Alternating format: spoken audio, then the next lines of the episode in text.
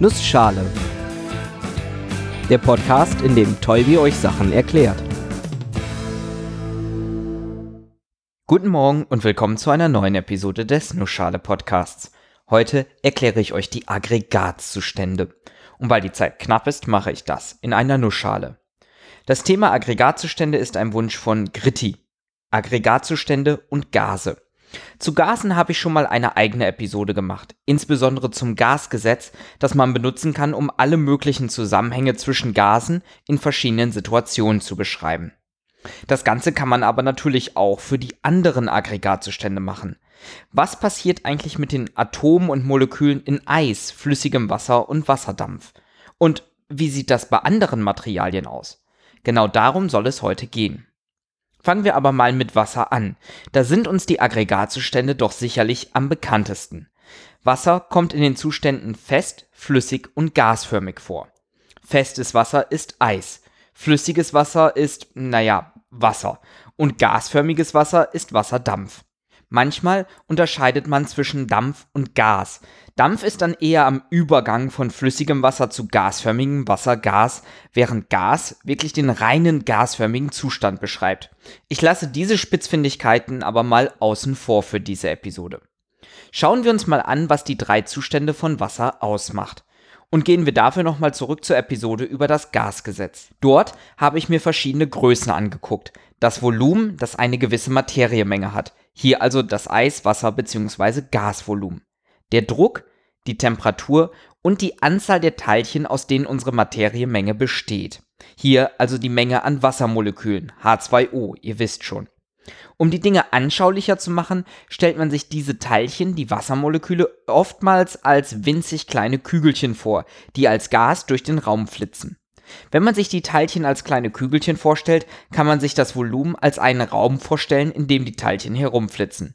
Beispielsweise die Küche, wenn ihr gerade Wasser in einem Topf aufkocht, bis es komplett gasförmig geworden ist. Dann sind die Wassermoleküle, unsere Kügelchen, in der ganzen Küche verteilt und flitzen hin und her. Dass sie hin und her flitzen, ist kein Zufall. Um gasförmig zu werden, benötigen die Wasserteilchen eine hohe Temperatur. Eine hohe Temperatur ist dabei ein Maß für die Bewegungsenergie, die die Teilchen haben. Hohe Temperatur heißt viel Bewegungsenergie, heißt viel durch die Gegend geflitze. Und das ist auch genau das, was ein Gas ausmacht. Teilchen flitzen mit viel Bewegungsenergie durch den Raum und verteilen sich im gesamten zur Verfügung stehenden Platz und darin unterscheidet sich der gasförmige Zustand von anderen, beispielsweise dem flüssigen. Flüssiges Wasser verhält sich ganz anders. Es verteilt sich nicht im kompletten Raum und es besteht auch nicht aus komplett voneinander losgelösten Teilchen. Flüssiges Wasser ist zwar leicht zu bewegen, hält aber trotzdem immer irgendwie zusammen.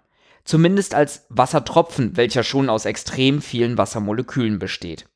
Auch flüssiges Wasser nutzt mehr oder weniger den Raum aus, der ihm zur Verfügung gestellt wird, allerdings auf komplett andere Art und Weise. Wasser fließt, bewegt sich durch die Gravitation und andere Kräfte, bis es an einem Energieminimum angekommen ist, es also energetisch aufwendiger wäre, in irgendeine Richtung weiterzufließen. In der Praxis heißt das meistens, dass Wasser sich am Boden eines Gefäßes sammelt und sich nicht wie ein Gas überall hin ausbreitet. Ihr merkt schon, es steckt etwas weniger Bewegungsenergie in den Teilchen. Der flüssige Zustand tritt damit dann ein, wenn die Temperatur geringer ist und die Bewegungsenergie nicht für gasförmiges Verhalten ausreicht. Wenn man die Temperatur dann noch weiter senkt, noch mehr Bewegungsenergie wegnimmt, dann kommt man irgendwann zum festen Zustand. Beim Wasser ist das Eis. In diesem Zustand bewegen sich die Teilchen so gut wie gar nicht mehr. Okay, ein bisschen Brownsche Bewegung oder Eigenrotation der Atome ist schon noch drin, aber in den meisten Fällen gibt es eine verhältnismäßig starre Anordnung der Teilchen. Das kann ein Kristallgitter sein, eine regelmäßige Anordnung der Teilchen, muss es aber nicht. Wichtig ist nur, es gibt so gut wie keine Bewegung mehr bei den Teilchen. Alles klar, damit haben wir die drei Aggregatzustände für Wasser durch. Was man vermutlich noch erwähnen sollte, ist, wie die Übergänge aussehen. Eis schmilzt zu Wasser, Wasser verdampft zu Wassergas. Wassergas kondensiert zu flüssigem Wasser. Das ist das, was man beobachten kann, wenn man heiß duscht und das Wasser in einer kühlen Glasscheibe wieder flüssig wird. Und flüssiges Wasser gefriert zu Eis. Da muss ich wohl nicht mehr viel zu sagen. Was spannender ist, es gibt auch Übergänge direkt zwischen gasförmig und fest, zwischen Wasserdampf und Eis. Man spricht dann von Sublimation oder Resublimation. Das kann auch bei Wasser passieren, wenn zum Beispiel der Wasserdampf aus der Luft im Winter gefriert. Allerdings ist das kein sehr alltägliches Phänomen. Wir haben bisher vor allem geschaut, welchen Einfluss die Temperatur hat. Bei Wasser läuft das so. Bis 0 Grad haben wir Eis, bis 100 Grad haben wir flüssiges Wasser und darüber haben wir Wasserdampf. Tja, das ist zwar bei Wasser so, aber auch andere Stoffe haben dieselben Aggregatzustände mit denselben Eigenschaften. Und bei denen sieht die Temperatur ganz anders aus. Deshalb sind manche Stoffe bei für uns normaler Temperatur üblicherweise fest oder gasförmig anstatt flüssig. Aber es gibt noch einen weiteren Faktor, den Druck. Alles, was ich gerade gesagt habe, stimmt, allerdings nur für den üblichen Druck der Atmosphäre, 1 Bar. Erhöhe ich den Druck oder senke ihn ab, dann verändert sich auch die Temperatur, bei denen sich die Aggregatzustände ändern. Wasser zum Beispiel. Je größer der Druck ist, desto mehr muss ich die Temperatur erhöhen, um von flüssig zu gasförmig zu kommen. Das ergibt auch Sinn. Der Druck drückt quasi auf die Teilchen. Entsprechend ist mehr Bewegungsenergie nötig, um dagegen anzukommen. Auch das hatte ich schon ausführlicher in der Episode über das Gasgesetz behandelt. Die meisten Stoffe folgen einem ganz bestimmten Verlauf, was die Übergänge zwischen den Aggregatzuständen angeht. Man stellt das oft in einem sogenannten Phasendiagramm dar. Eine Phase ist dabei dann nichts anderes als ein Aggregatzustand.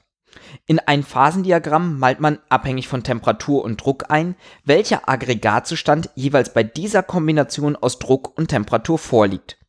Spannend sind da natürlich vor allem die Übergänge, die Grenzlinien zwischen fest und flüssig, zwischen flüssig und gasförmig und auch zwischen fest und gasförmig. In diesem Phasendiagramm findet man auch einen Punkt, an dem sich diese drei Grenzlinien treffen. Eine Kombination aus Druck und Temperatur, bei der alle drei Aggregatzustände quasi gleichzeitig vorkommen. Man nennt diesen Punkt den Trippelpunkt und bei Wasser liegt er bei 6 Millibar und 0,01 Grad Celsius. Bei diesem Druck und dieser Temperatur ist quasi alles möglich. Und ausgehend von diesem Punkt finden sich dann die drei Grenzlinien. Üblicherweise sieht das so aus. Verringere ich den Druck, bekomme ich Wasserdampf. Erhöhe ich ihn und mache das Ganze kälter, gibt's Eis. Und erhöhe ich ihn bei höherer Temperatur, gibt's flüssiges Wasser. Beziehungsweise eben gasförmig flüssig fest für alle anderen Stoffe auch. Natürlich hängen die Werte auch ein wenig voneinander ab. So, damit haben wir den ganzen klassischen Kram durch. Ich würde fast vermuten, dass diese drei Aggregatzustände für niemanden wirklich neu waren. Jetzt kommt aber bestimmt noch jemand daher und fragt nach dem vierten Zustand. Manchmal wird nämlich Plasma als vierter Zustand hinzugezählt. Schematisch käme Plasma hinter dem gasförmigen Zustand. Gas mit nochmal ordentlich höherer Temperatur. So hoch, dass sich Elektronen von Atomen lösen und diese zu Ionen machen. Man hat also ein ionisiertes Gas, das sogar leitfähig wird. Im Prinzip haben wir also ein Gas, das mehr auf elektromagnetische Effekte anspricht als normale Gase, die üblicherweise recht neutral sind. Allerdings kann man keinen wirklich definitiven und begründbaren Übergangspunkt zwischen Gas und Plasma definieren. Und es gibt auch noch andere Aggregatzustände, die man theoretisch noch in das Modell mit einbeziehen könnte. Allerdings kommen diese oftmals nur in Extremsituationen vor. Und deswegen belasse ich es auch an dieser Stelle dabei. Danke fürs Zuhören und bis zur nächsten Episode.